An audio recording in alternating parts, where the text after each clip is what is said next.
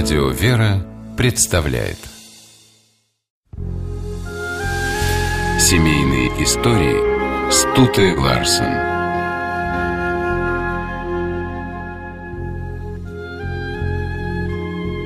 В жизни встречаются девушки, которые разошлись со своими юношами только потому, что те не вручали им дорогие подарки и не возили отдыхать в Таиланд. Многие люди гонятся за материальным благополучием и забывают о том, что с милым рай может быть и в шалаше. В буквальном смысле в шалаше. Двое китайских влюбленных, Людянго и Сюй Чао Цинь, вовсе не собирались доказывать миру, что это возможно. Наоборот, они бежали от мира.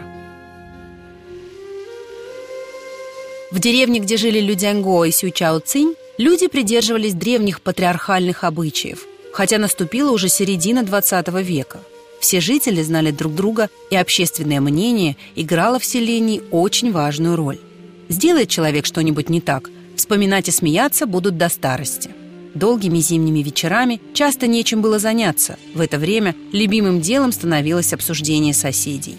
Поэтому в деревне быстро заметили зарождающиеся отношения между 19-летним Людянго и 29-летней вдовой Сюй Чао Цинь. Эту пару сразу же подняли на смех, заставляя скромных влюбленных постоянно краснеть.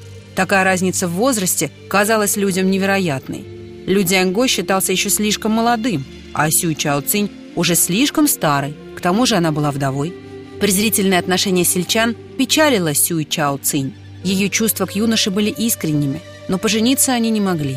Из-за разницы в возрасте родственники наотрез отказались давать разрешение на брак – Однажды, когда женщину в очередной раз обидели соседки, и она плакала у окна, к ней подошел Люденго. Его не могло не огорчать, что его возлюбленная плачет. Однако он не находил способа, как избавиться от насмешек. И тогда юноша предложил Сюй Чао Цинь сбежать и поселиться в горах, там, где издевательства деревенских жителей никогда не достигнут своей цели. Сначала Сюй Чао Цинь не поверила ему – она была старше и опытнее и представляла, насколько трудно построить жилище, когда у тебя ничего нет. А амбиции молодого мужчины? Как же он вынесет отказ от общения с людьми? Людянго убеждал любимую, что ему ничего не нужно, кроме ее счастья. И в конце концов Сюй Чао Цинь доверилась ему. Тихо собрав вещи, пара убежала из деревни. Они поселились в пещере, подальше от людских селений, и стали устраивать свою жизнь.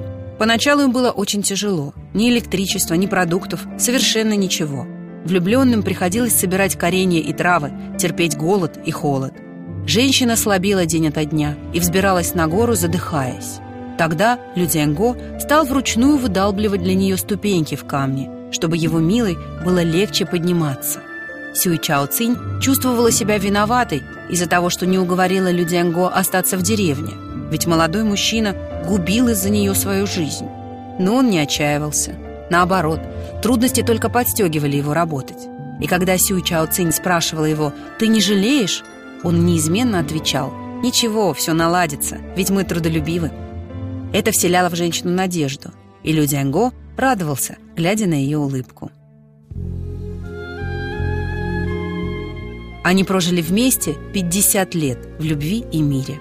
У них родилось семеро детей – все это время Людянго не останавливал работу над лестницей для любимой.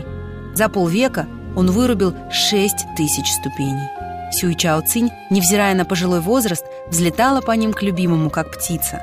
В совместных лишениях и трудах любовь Людянго и Сюй Чао Цинь укреплялась день ото дня. Один из их сыновей рассказывал, что его родители очень сильно любили друг друга. Они жили в уединении более 50 лет – и не было такого дня, чтобы они не были вместе. Лю Дзянго и Сюй Чао Цинь ради любви отказались от благ цивилизации и никогда не жалели об этом. Ведь счастье куда важнее, чем деньги или мнение окружающих. Семейные истории Эту и другие программы вы можете услышать на нашем сайте по адресу радиовера.ру.